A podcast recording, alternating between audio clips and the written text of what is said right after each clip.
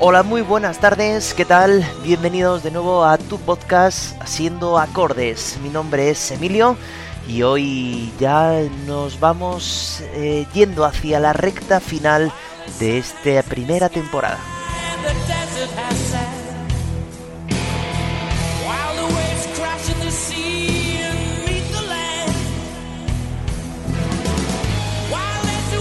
Bueno, como veis, hoy tampoco tenemos la sintonía original del podcast, tenemos esta que ya la hemos utilizado en otro momento y ya sabéis que esto significa que hoy toca contar la historia de cuatro canciones muy conocidas todas que tienen por detrás algo que contar.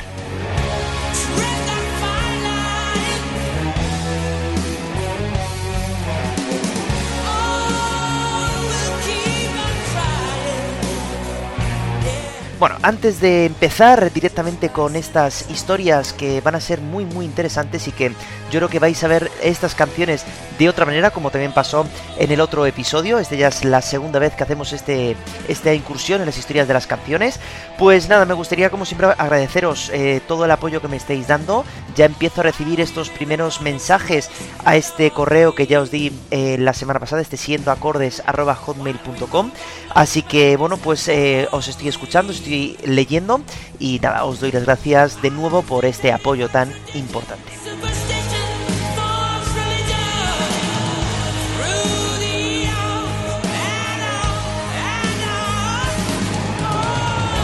Bueno, hoy os aviso que el programa de hoy vamos a escuchar también como siempre, como os tengo acostumbrado ya a escuchar muy buena música. Vamos a escuchar cuatro canciones y vamos a analizarlas, vamos a contar sus historias y vamos a hablar, eh, hoy vamos a traer dos canciones que son en español. Eh, de hecho una de ellas no voy a contar la historia, sino que escuchando la canción voy a ir desgranando casi línea a línea, frase por frase, lo que quiere decir la canción. Eh, hablaremos también de una canción también en español preciosa, que es con la que abriremos ahora a continuación.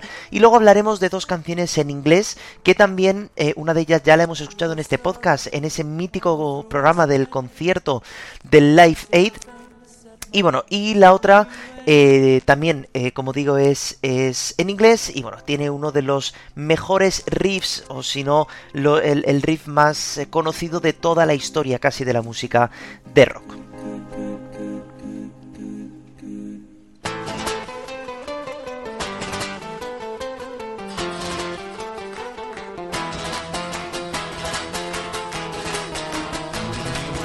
Así que no te muevas porque esto acaba de empezar y vamos a empezar aquí en España con una canción que seguramente os ha emocionado de alguna manera y que es una canción que habla del puro amor, pero vamos a encontrar el motivo, el origen de esta canción tan interesante de uno de nuestros grandes artistas.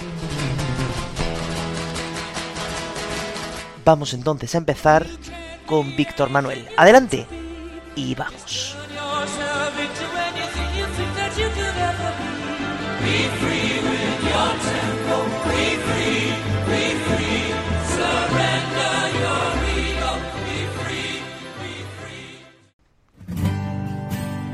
Nuestra primera canción nos lleva directamente hasta la localidad de 20.000 habitantes de la provincia de Córdoba llamada Cabra. Allí se encuentra Promi, una asociación para la promoción de minusválidos. Es un complejo de residencias, de pisos y de talleres que lleva casi medio siglo dignificando la vida de personas con discapacidad intelectual.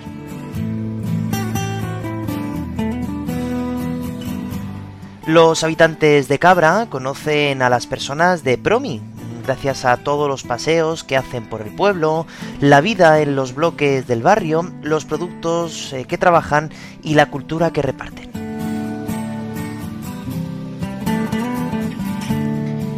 En esta asociación viven dos personas que nos va a ocupar la canción que escucharemos a continuación. Ellos se llaman Mariluz y Antonio.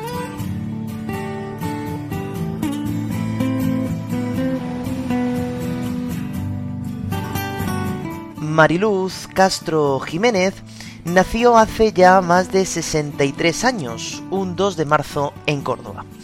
Cuando su padre fue a cogerla en brazos, se le escurrió y el golpe que se dio contra el suelo le provocará un daño cerebral que va a acompañar a Mariluz hasta siempre.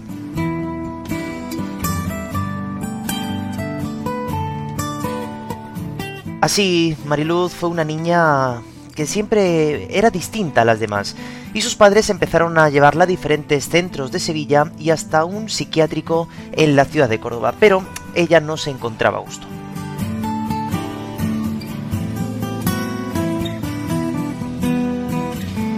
Mariluz entrará en Promi el 3 de noviembre del año 1977, gracias a que su fundador hizo todo lo posible para que esta niña entrara ahí. También en esta asociación se encuentra Miguel Antonio Roldán Molero, un niño que se cría eh, con las cabras, con las gallinas, con las vacas, una vida rural sin escuela y con una infancia un poco abrupta. Cuentan que la situación que mantenía con algunos de sus familiares más cercanos no era la mejor, cada vez se hacía más insostenible y pensaron la familia que lo mejor que podía hacer era internarle en Promi y él entró el 1 de octubre del año 1977, es decir, dos meses antes que Mariluz.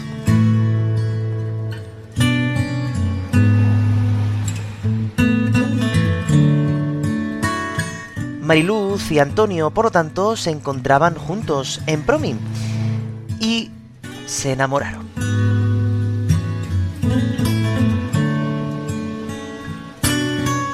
Se veían en los talleres, en las tareas comunes, se hablaban como novios, salían a pasear por el jardín.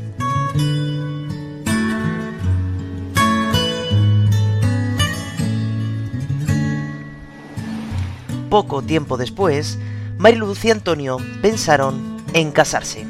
La segunda revolución que entraría en sus vidas. La primera fue entrar aquí en Promi y la segunda era casarse.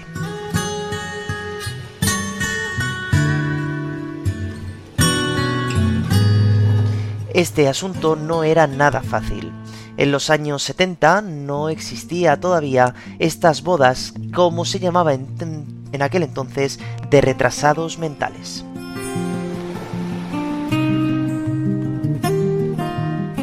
Tras un calvario de permisos y muchos esfuerzos, finalmente conseguirán ir hasta el obispo para decirles que realmente estaban enamorados y que querían casarse. Tras la ceremonia, Antonio y Mariluz se fueron a vivir a un piso tutelado por la propia asociación. Y después llegó una tercera revolución a sus vidas. Gracias al amor que se profesaban, Mariluz y Antonio tuvieron tres preciosos hijos, Juan Manuel y los gemelos Francisco y Antonio.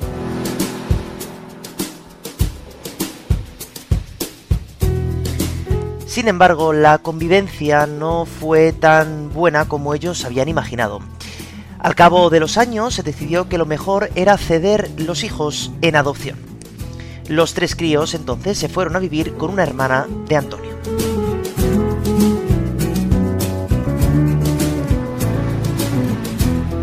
Víctor Manuel un día se encontraba en el año 1978 en el pueblo de Montilla, en Córdoba, y eh, le dio por mirar un periódico del diario de Córdoba y vio un reportaje que hablaba sobre esta asociación de Promi, donde hombres y mujeres con discapacidad vivían y trabajaban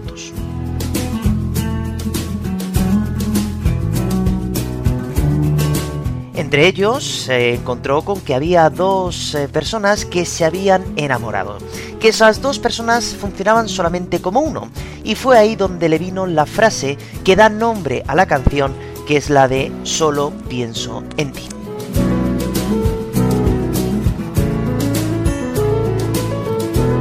Víctor Manuel decidió entonces componer una canción para demostrar que el amor puede surgir en cualquier momento y en cualquier lugar.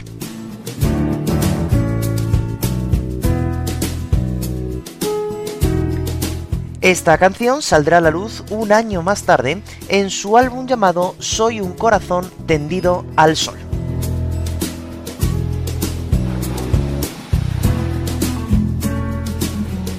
La canción, ahora la vamos a escuchar, se centra sobre todo más en la historia personal de cada uno de los integrantes de este matrimonio y cómo llegan a conocerse en este centro donde han tenido y siguen teniendo una vida feliz y lo más interesante de todo y lo más importante, que todavía hoy en día siguen ellos dos juntos. Vamos a darnos cuenta que la canción es una canción que es un poquito melancólica, es normal porque es una historia diferente, es una historia que, claro, Víctor Manuel la conoce, pero que no sabe, no sabe si todo el mundo va a conocer realmente esta historia. Por lo tanto, nos va a dar ciertos datos que yo os he contado ya y que vais a entender ahora en cuanto eh, ponga la canción y escuchéis la letra.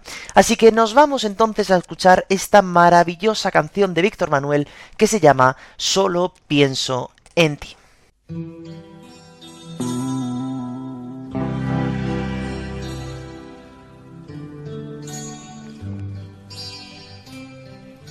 Ella fue a nacer en una fría sala de hospital. Cuando vio la luz, su frente se quebró como cristal. Aquí está hablando de ella, lógicamente, cuando se le cae su padre porque entre los dedos a su padre como un pez se le escurrió. Hace un mes cumplió los 26,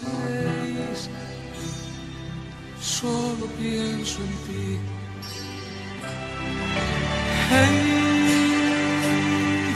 solo pienso en ti, juntos de la mano se les ve por el jardín. No puede haber nadie en este mundo tan feliz.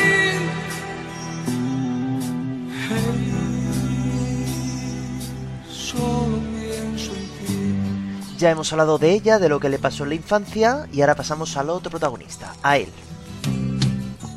Él nació de pie, le fueron a parir en padre pensó que aquello era un castigo del Señor. Le buscó un lugar para olvidarlo y siendo niño le internó. Pronto cumplirá los treinta y Solo pienso en ti.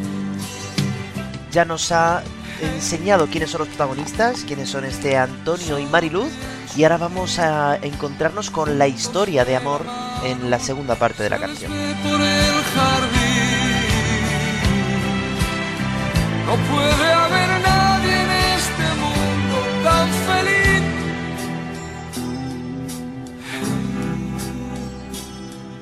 Solo pienso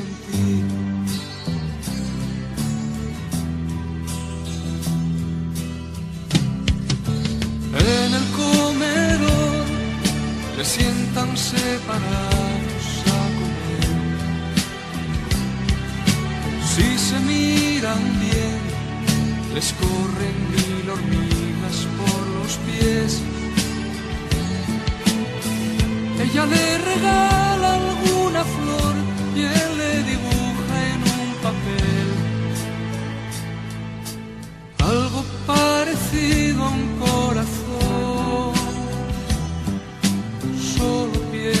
Y aquí Víctor Manuel pues nos ha contado el momento de enamorarse, ¿no? Se sientan juntos en el comedor, salen a pasear mm, eh, cogidos de la mano y bueno, pues surgió la lógica. Se les ve por el jardín. No puede haber nadie en este mundo tan feliz.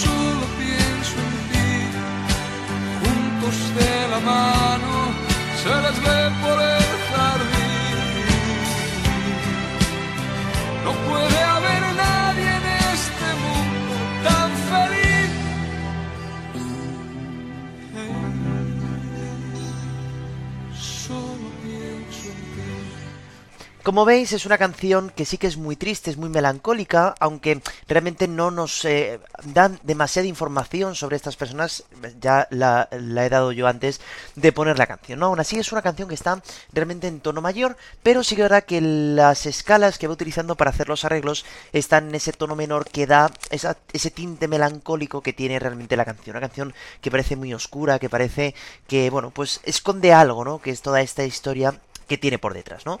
Así que como decía Víctor Manuel se centra en la historia de ella, en su infancia, en la infancia de él y en cómo se encuentran en este lugar que es esta asociación maravillosa que sigue trabajando y que bueno, pues ellos siguen todavía demostrándose su amor día a día y bueno, pues han tenido como decíamos antes una familia, tres niños y, bueno, pues ahí siguen. La verdad que es una historia que nos acerca cada día más y claro, en aquella época, fíjate, año 1979, hablar de este tipo de personas estaba un poquito no, no a la orden del día, ¿no? Por tanto, Víctor Manuel fue muy valiente, como siempre fue para algunos eh, temas eh, de la vida y nos regala este, esta canción que, que, habla de esta pareja tan, tan curiosa, ¿no?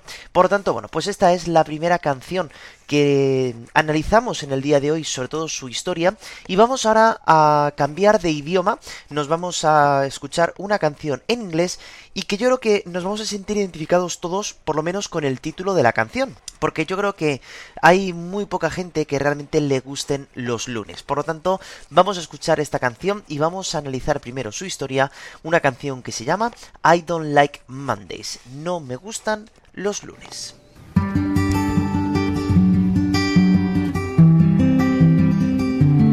Bueno, esta historia nos lleva directamente hasta el lunes 29 de enero del año 1979 a la ciudad de San Diego, en California. La protagonista va a ser una niña de 16 años llamada Brenda Ann Spencer que va a pasar a la historia.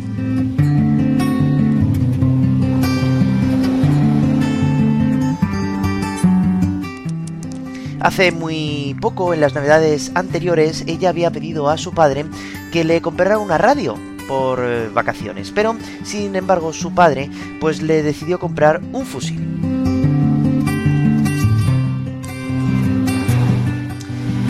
Era primera hora de la mañana, se fue hasta el armario, cogió el fusil que le había regalado su padre y empezó a disparar a su colegio que veía desde la ventana hasta que se le acabó la munición.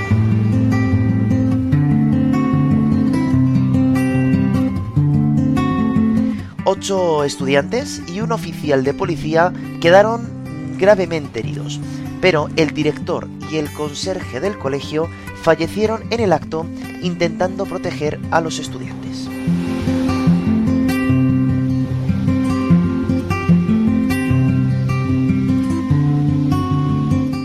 Una vez que las balas se acabaron, ella se quedó sentada al lado de la ventana asomándose de vez en cuando para ver el desastre que había hecho.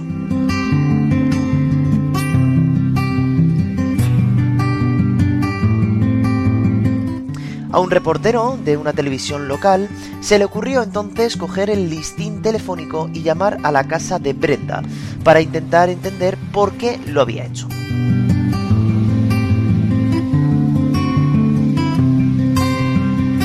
Estas fueron las palabras exactas con las que Brenda contestó.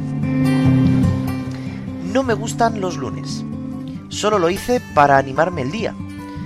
No tengo ninguna razón más. Solo fue por divertirme.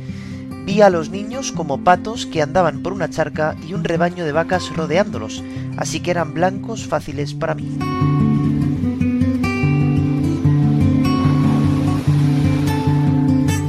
Seis horas más tarde, el negociador de la policía se puso a hablar con ella y dijo que la invitaba a un menú del Burger King si bajaba, y ella, como le había entrado el hambre, bajó y se entregó.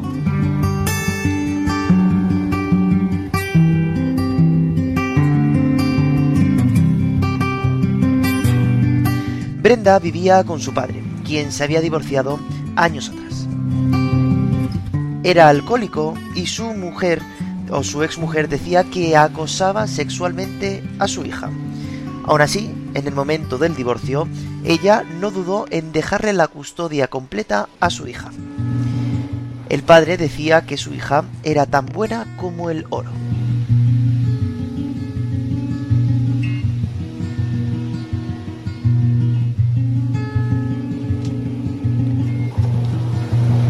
Brenda se declaró culpable del delito de dos asesinatos y un día después de cumplir los 18 años fue encarcelada a cadena perpetua a 25 años.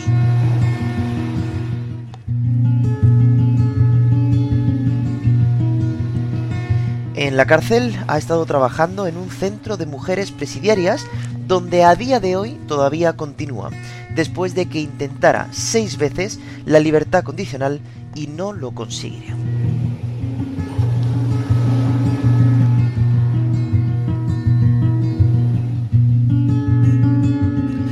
El día del tiroteo, Bob Gedolf se encontraba en la radio de la Universidad de Atlanta haciendo una serie de entrevistas.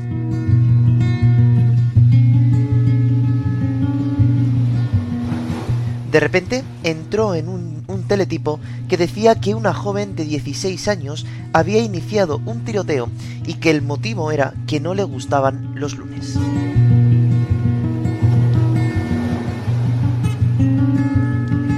De camino al hotel iba pensando que un chip de silicio se le había sobrecargado en la cabeza.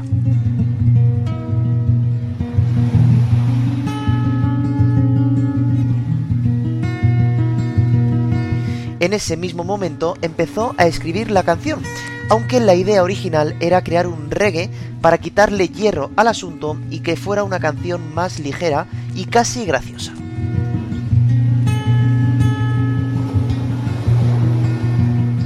Sin embargo, cuando fueron al estudio, el pianista dijo que lo que necesitaba esa letra y la canción era drama, y que lo mejor para conseguir el drama era un piano.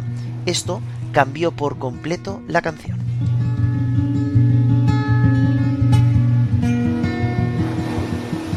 La canción fue incluida en el tercer álbum de la banda, The Mountain Rats, que salió un año después del incidente.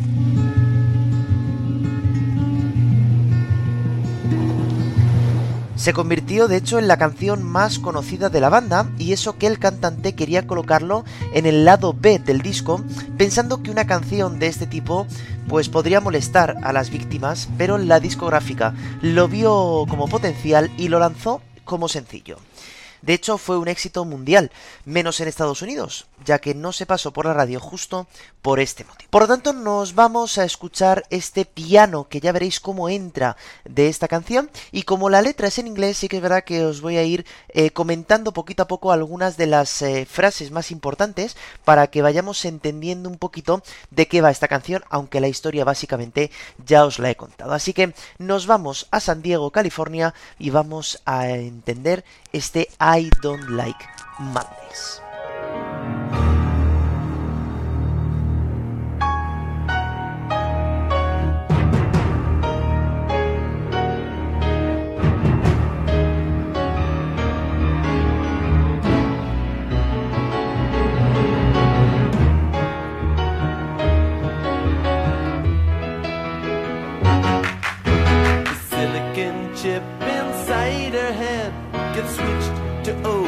Haya dicho del chip de silicio.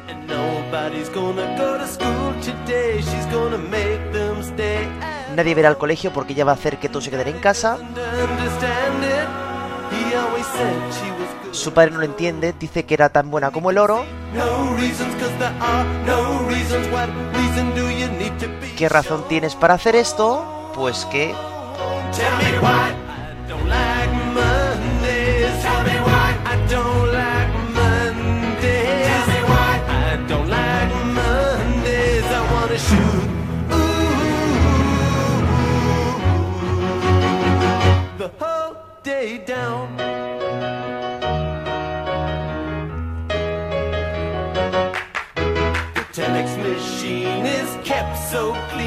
it types to a waiting world. A mother feels so shocked, father's world is rocked, and the thoughts turn to their own little girl. Sweet 16 ain't that peachy keen, now it ain't so neat to admit defeat. They can see no reasons, cause there are no reasons. What reasons do you need? Aquí he hablado de la reacción que podrían tener los padres y cómo apareció en esa máquina de teletipo en la que él ve la noticia.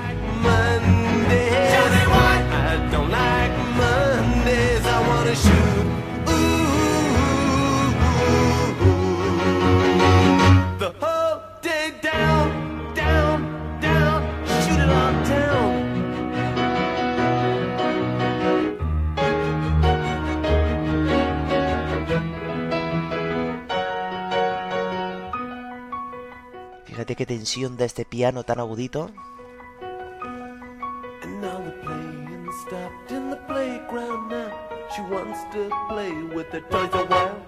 And school's out early and soon we be learning and the lesson today is how to die.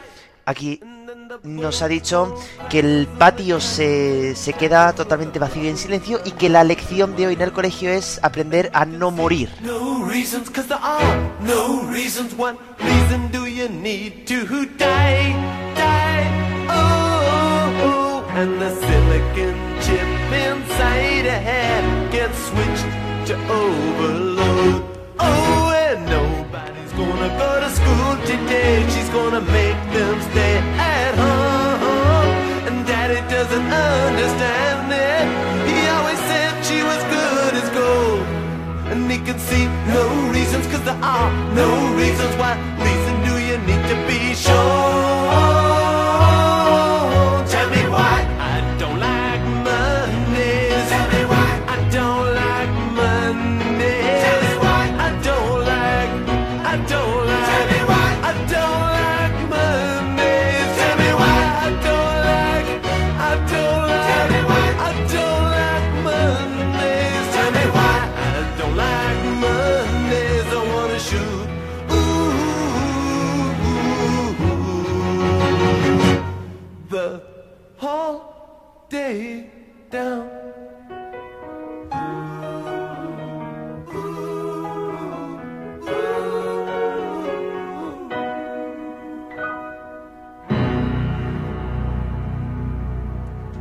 Bueno, vemos que la canción realmente todo el rato se compone prácticamente del piano, que es un piano muy inquietante. Es un piano que nos recuerda mucho a estas escenas de miedo, ¿no? En la que un piano tan agudo nos, nos hace prever que va a ocurrir algo, ¿no?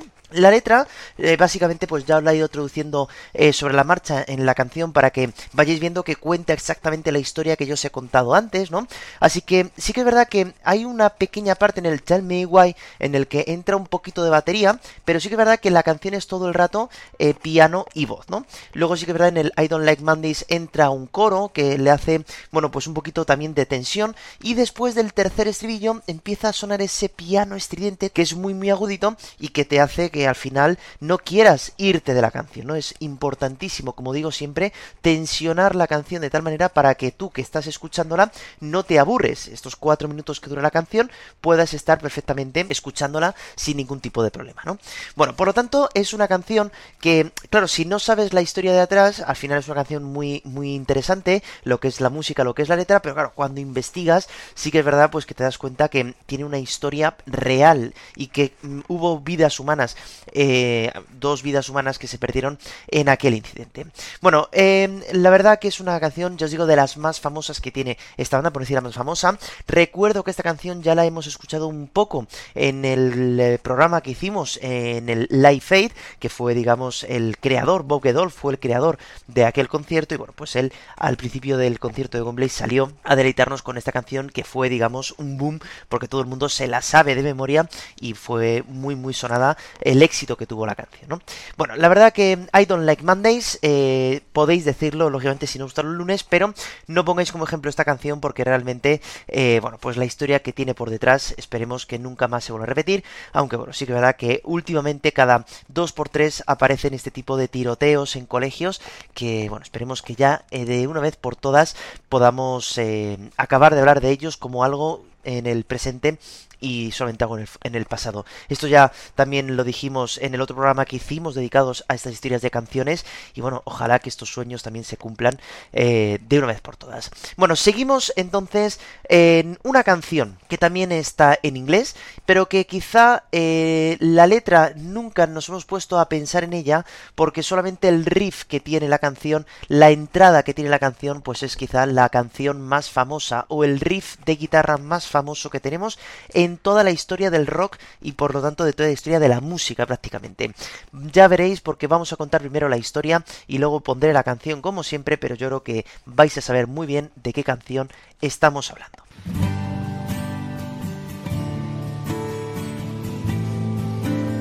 Para nuestra siguiente canción entonces nos trasladamos al día 4 de diciembre del año 1971 y nos situamos en el casino de Montreux en Suiza, a orillas del lago Le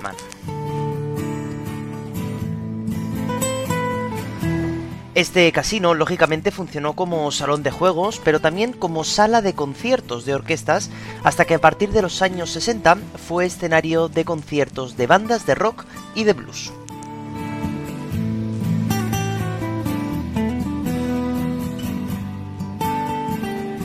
Aquel día estaba actuando en el casino el músico Frank Zappa junto con su banda. El concierto estaba siendo espectacular, como acostumbraba la agrupación, cuando de repente se declaró un incendio en el interior del casino.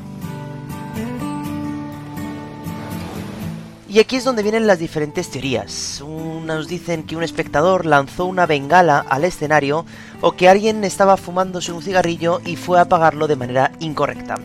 Por una cosa o por la otra, el casino tuvo que ser desalojado por culpa de las llamas y tras ser finalmente apagado, los instrumentos de la banda y el propio casino quedaron en estado ruinoso.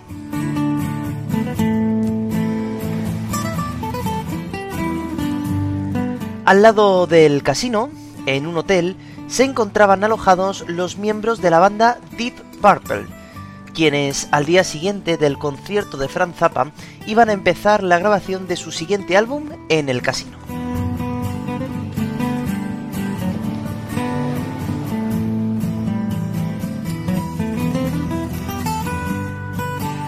Desde la ventana de la habitación vieron cómo una columna de humo de más de 30 metros de altura devoraba el casino, y a su lado la imagen del casino y del humo reflejado en el agua del lado Lehmann. Por tanto, aquí ya tenemos el título de la canción que escucharemos a continuación, Humo en el agua, Smoke on the Water.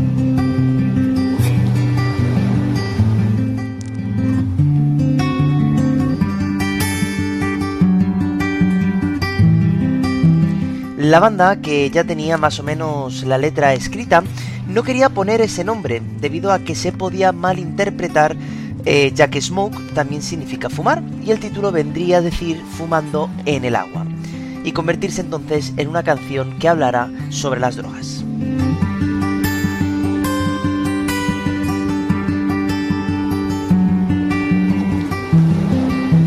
No obstante, los miedos se disiparon enseguida, ya que la letra de la canción habla justamente de todo lo que yo os he contado que ocurrió aquel día en aquel concierto.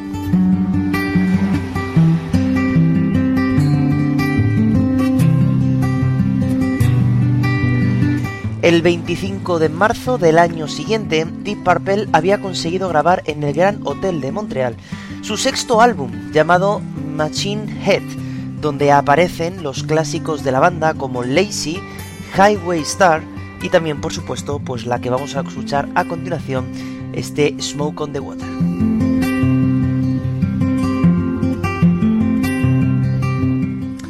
Sin embargo, la banda no estaba convencida de la canción y cuando fueron a hablar con la discográfica se la enseñaron como algo anecdótico y ellos quedaron asombrados y prácticamente les obligaron a que la incluyeran en el álbum.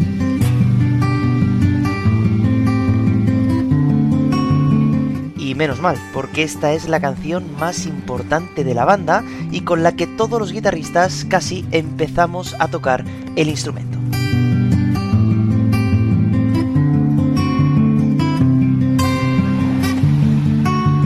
un riff eh, que solamente tiene cuatro notas y es el guitarrista Richie Blackmore el que confiesa que tuvo tantísimo éxito porque es igual que la sinfonía de Beethoven, que tan solo tiene esas cuatro notas y todo el mundo entonces conoce. Por si acaso no estáis acostumbrados a este tipo de eh, palabras, que sepáis que un riff no es otra cosa que una frase que se va repitiendo continuamente en una canción y que es lo que le da el ser conocida a esa, a esa canción. Normalmente suele ser con la guitarra. Por eso Smoke on the Water es tan conocida por cómo empieza la canción y que cada vez que va pasando un cierto tiempo vuelve a aparecer esas frases en la canción de los Deep Purple. Así que nos vamos directamente a escuchar este temazo, esta canción que todo el mundo conoce y que hoy por fin vamos a conocer mejor eh, de dónde surge este riff y de dónde surge esta letra. Nos vamos entonces a escuchar a Deep Purple en su mítico Smoke on the Water.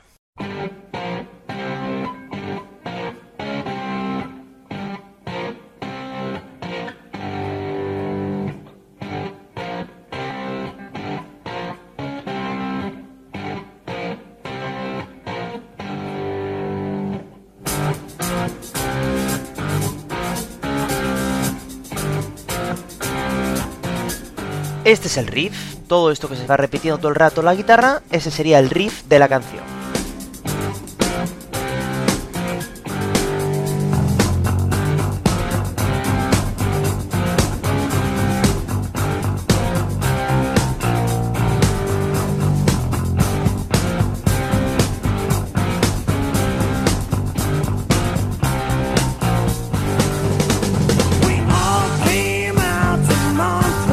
Hemos venido todos a Montreal, a orillas del lago.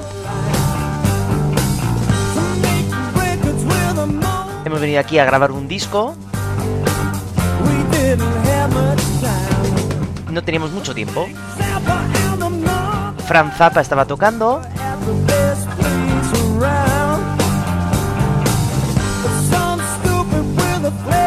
Pero un estúpido con una bengala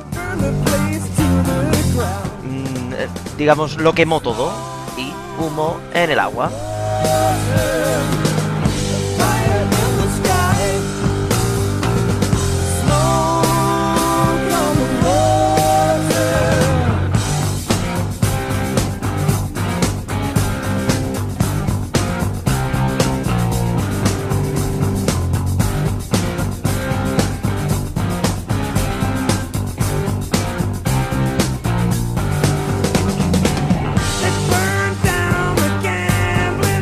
Quemaron la casa de juegos.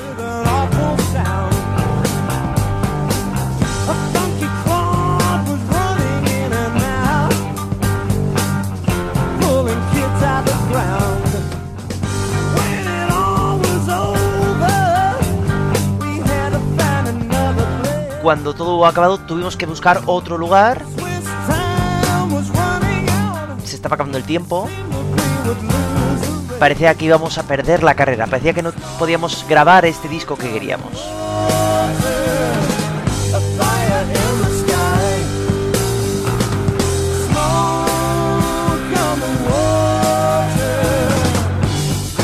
Y otra vez el riff, ¿veis? Como el riff es la frase que se va repitiendo todo el rato.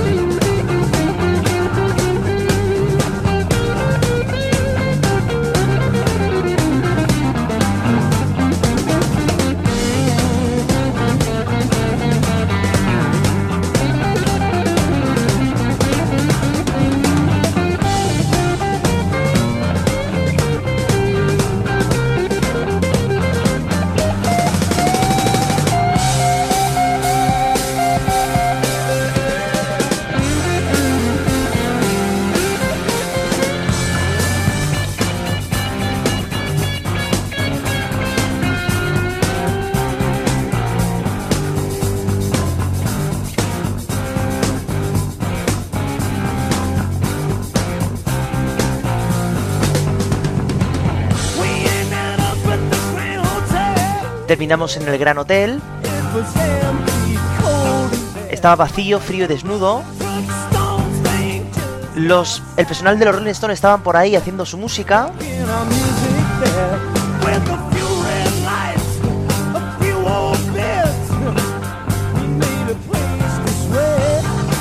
Con algunas cositas hicimos lo que pudimos. No importa cómo salgamos de esto, yo sé que nunca lo vamos a olvidar.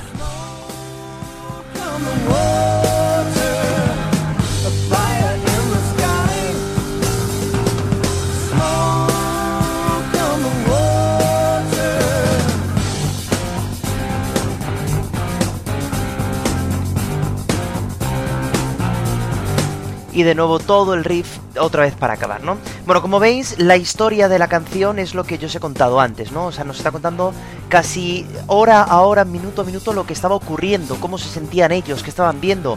Teníamos que grabar un disco en el casino, de repente se incendia y a ver qué hacemos. Es que tenemos tiempo para grabar el siguiente álbum. Si no lo grabamos, pues es que no sabemos qué va a pasar con nuestro grupo, ¿no? O sea, nos va contando todos los miedos que van teniendo cuando ven desde su hotel que el casino pues acaba de caer. Sí que es verdad que es una canción que está en inglés, que siempre nos fijamos, claro, en los instrumentos, en el riff, en la guitarra, en el solo, y claro, pocas veces nos centramos realmente en la letra, ¿no? Y claro, cuando oímos esta, esta frase de smoke on the water, eh, de humo en el agua, pues exactamente todo el mundo pensaría que estaban eh, tratando pues del tema de las drogas, ¿no? De que, bueno, pues me he ido a cualquier sitio y me he fumado un cigarro, etcétera, etcétera, y realmente no es así, ¿no? Realmente nos está contando una historia que pasó de verdad y nos están trayendo algo que normalmente no suele pasar en las canciones de rock, es eh, contar los miedos que tenían ellos y, el día a día que estaba pasando en un grupo de música que estaban en un sitio ajeno, que estaban en Suiza, que tenían X tiempo para grabar y que bueno, pues veremos a ver cómo salimos de esta.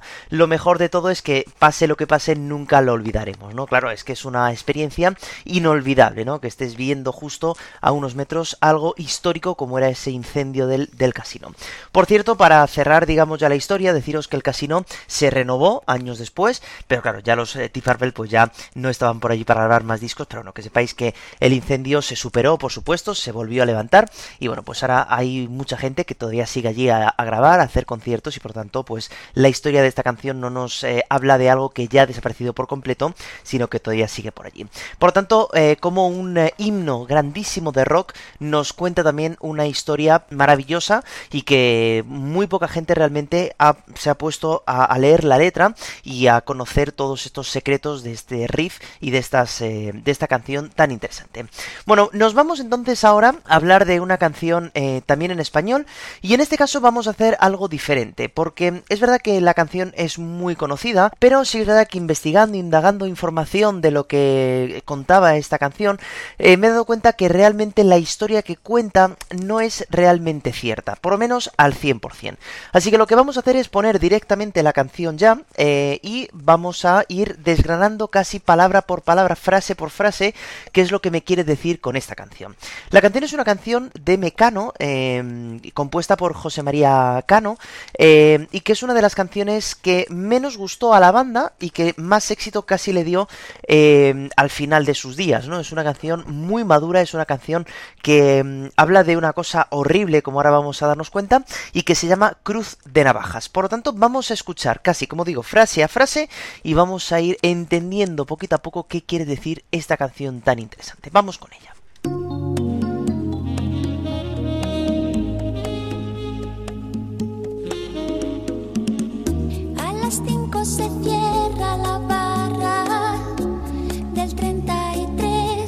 Bueno, la canción empieza hablándonos de un bar que se llama el 33 y os tengo que decir que es un bar que realmente existe, que se encuentra ubicado en Santa Cruz de Tenerife y que realmente pues no sabemos si eh, la historia que va a pasar a partir de ahora sí que tiene algo que ver con este bar o no, pero sí que es verdad que existió, por lo menos en el momento en que se hace la canción. He de deciros también que si sois de Madrid eh, os podéis encontrar en el barrio de Lavapiés un bar también llamado de esta forma, el 33, pero ya este bar se hizo a posteriori de la canción y ese bar digamos que se dedica actualmente a bueno pues a poner música de Mecano y a hacer fiestas en honor de este grupo y a rendirles eh, tributo. Pero bueno nos dice que la barra del 33 la barra de ese bar cierra muy tarde eh, o, casi ya muy pronto no por así decirlo depende de cómo lo veamos. Seguimos escuchando la canción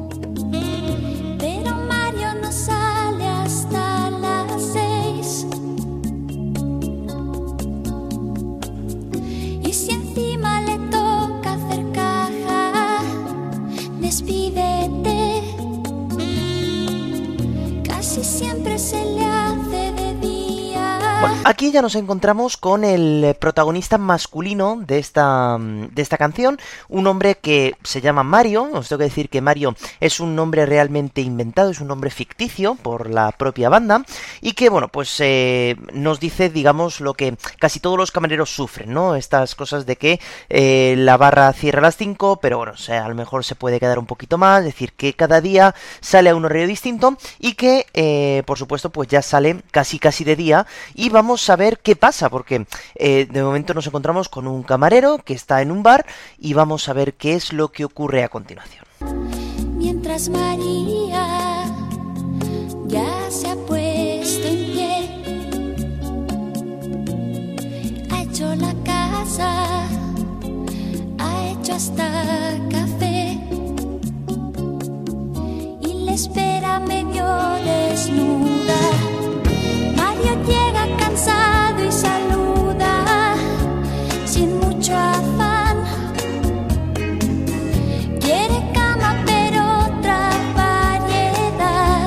Entonces aquí llegamos al camino a casa, llega a casa y allí le está esperando, pues probablemente la que sea su mujer, una mujer de nombre María, ¿no? También otro nombre ficticio, que bueno, pues ya en el momento en el que quiere llegar Mario a casa, pues ya la casa está preparada, ya se ha levantado, ya se ha hecho café, ya ha hecho todo, y bueno, pues está esperando a su amado, digamos, pues para hacer este tipo de cosas que suelen hacer las personas eh, que están eh, juntas, ¿no? Pero claro, él llega agotado de toda una noche entera eh, currando y encima saliendo cada día más tarde. Tanto, él la ve así, pero decide irse a la cama pues para dormir.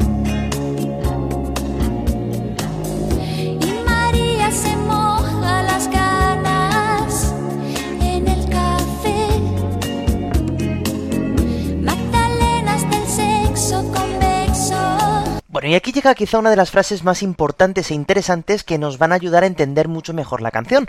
Esta de Magdalenas del sexo convexo. Bueno, vamos a ver porque se ha dicho mucho sobre esta frase y eh, vamos a irnos a eh, intentar entender qué significa esto. Bueno, Magdalena, de todos he sabido pues que es el nombre de una persona, pues, bueno, en la Biblia, una persona que sufre, ¿no? La quizá esposa de Jesús, que le ve morir y llora como una Magdalena, ¿no? Por tanto, Magdalena eh, nos muestra a María, justamente también ese nombre María, también otra vez, pues que está eh, apenada, que está sufriendo por cómo ve quizá a su marido. Pero dice del sexo convexo. Aquí nos está diciendo que María ya está en- buscando otro tipo de situaciones para que ella pueda ser feliz en todos los ámbitos de su vida, ¿no? Y que la que ha encontrado eh, va a ser una mujer, no un hombre.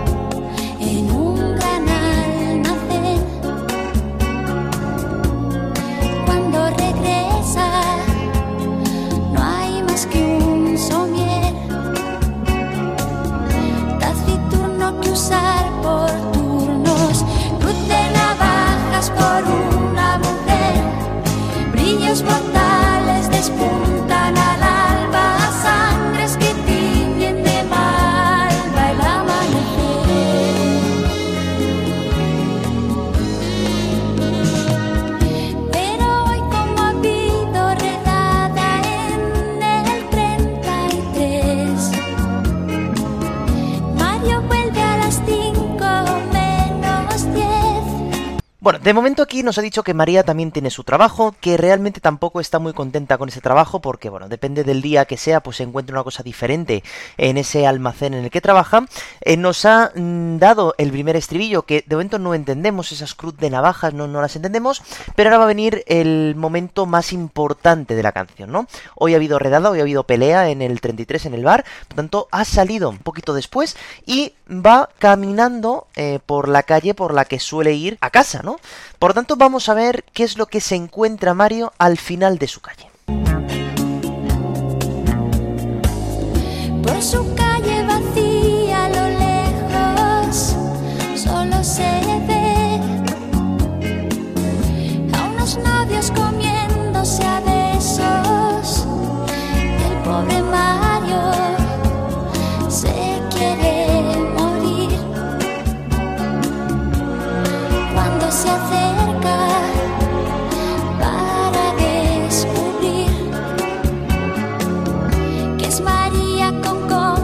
Bueno, lo que parecía que eran eh, dos novios comiéndose a besos, lo que parecía una pareja normal y corriente, pues que estaban a esas horas de la mañana dando un paseo, quizá viendo el amanecer, fue algo que no se esperaba Mario cuando se da cuenta que esa una de esas dos personas era María, era la mujer de su vida.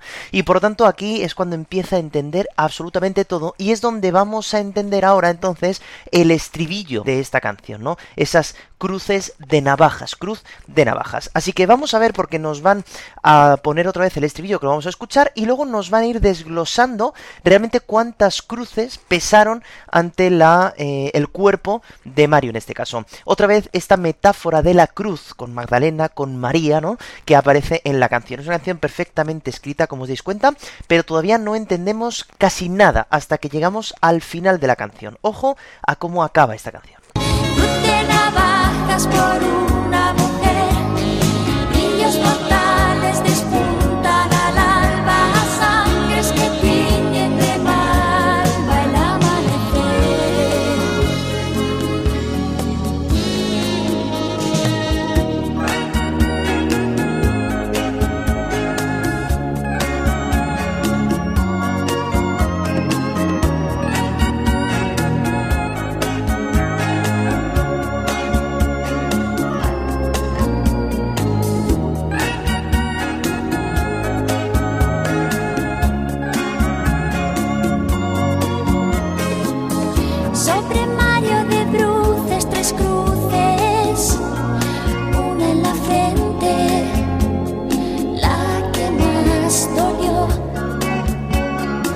Nos están explicando que esa cruz de navajas ya van a ser tres cruces, tres cosas que van a hacer mal a Mario, ¿no? La primera en la frente, la que más dolió, claro, es la que se da cuenta que, claro, pues por la vida que llevaba, por esos horarios que él tenía, por todas las veces que María quizá le pedía ciertas cosas y él decía que no, pues al final ella tuvo que buscarse su camino en el amor y él no se había dado cuenta. Por tanto, la primera cruz en la frente, la que te da cuenta que algo está pasando, que algo estoy haciendo mal y que, pues por mi culpa seguramente, ella se ha tenido que buscar otros caminos. Pero no es la única, porque tenemos tres cruces. La primera en la frente. Vamos a ver las demás.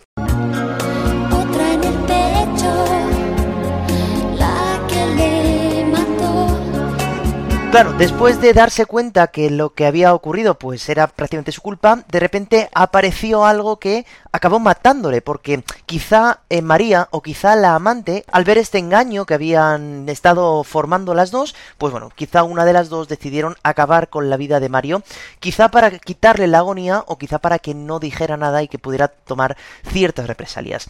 Ya tenemos la cruz en la frente, ya tenemos la cruz en el pecho y casi la que más duele, la mentira. Fijaros cómo acaba la canción.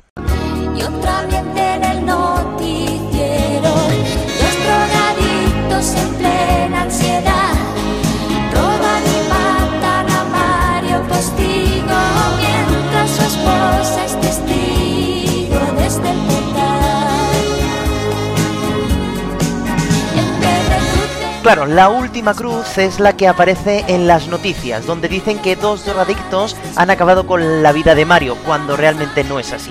O fue María o fue su amante, ¿no?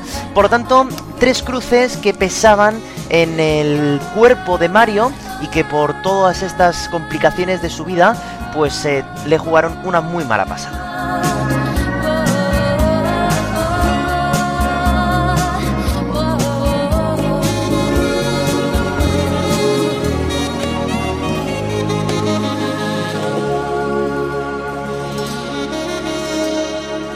Bueno, como veis, una canción eh, maravillosa que nos eh, muestra muy bien eh, esta historia que ya os digo, no sabemos realmente si fue un recorte de periódico tal y como pasa al final de la canción, que lee José María Cano y, le da por escribir esta canción, o quizá una mezcla de diferentes noticias que él quizá estuvo escuchando y estuvo leyendo y que le dio por componer una canción de este tipo.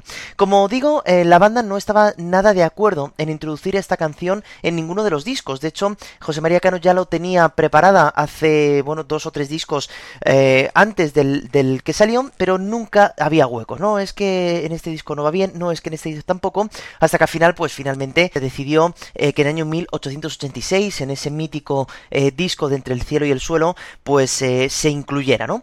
una canción a la que Mecano, bueno, pues lanza, graba y, bueno, veremos a ver qué pasa. Cuando se dan cuenta de la cantidad de éxito que tiene el disco, sobre todo por culpa de esta canción, se dan cuenta que habían cometido un grave error, no quizá mm, sacándola antes de tiempo, ¿no? Como era el plan del, escritor. Por tanto, bueno, es una historia que sí que es verdad que no es una historia real, como las que hemos contado en este episodio, incluso en el anterior episodio de historias de canciones, que son todas historias reales, pero sí que es verdad que parece que hay mezcla de algo cierto en esta historia. Por eso la he traído hoy también para acabar eh, este episodio de hoy con esta voz tan agudita de Ana Torroja que tenía en aquel momento, con la música tan interesante y sobre todo con la letra tan bien escrita, que nos deja siempre a ver qué pasa al final, cómo acaba la historia, y bueno, pues acaba eh, de esta forma tan trágica para él, lógicamente, e incluso también para ella, ¿no? Por lo tanto, aquí acaba nuestro episodio de hoy con esta canción de Mecano.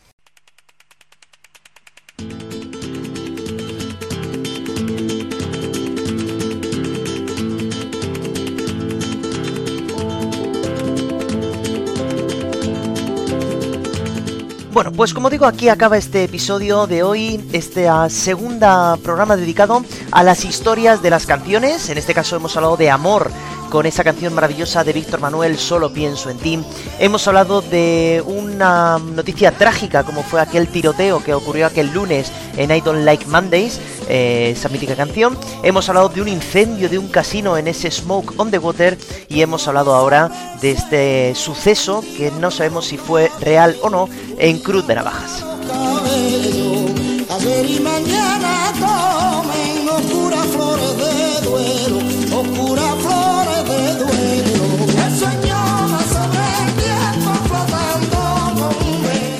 Hemos escuchado música variada, hemos escuchado, ya digo, a Deep Purple, a Mecano, a and Rats, a Víctor Manuel, todos ellos para contarnos una historia a través de la música y a través de las canciones.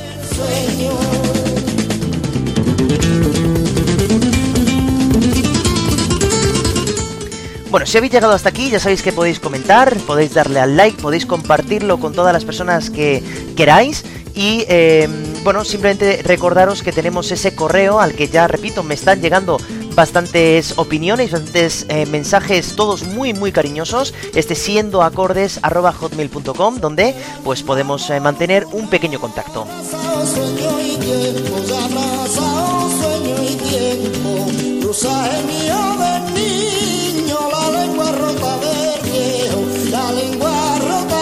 Por mi parte no tengo más eh, que deciros, solamente desearos como siempre que paséis una feliz semana eh, y que nada, nos vemos y nos escuchamos el jueves que viene, como siempre, como cada semana, a la una ya estará disponible en todas las plataformas para que podáis escuchar este programa de música, este podcast que nace de un sueño mío y que espero que os guste tanto como me gusta a mí hacerlo y reescucharlo.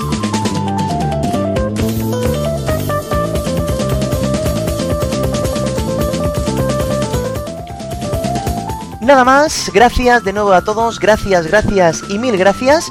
Y nada, solamente me queda deciros lo de siempre, que no dejéis nunca de escuchar música, porque ya sabéis que es lo más importante. Un saludo, espero que estéis bien y chao.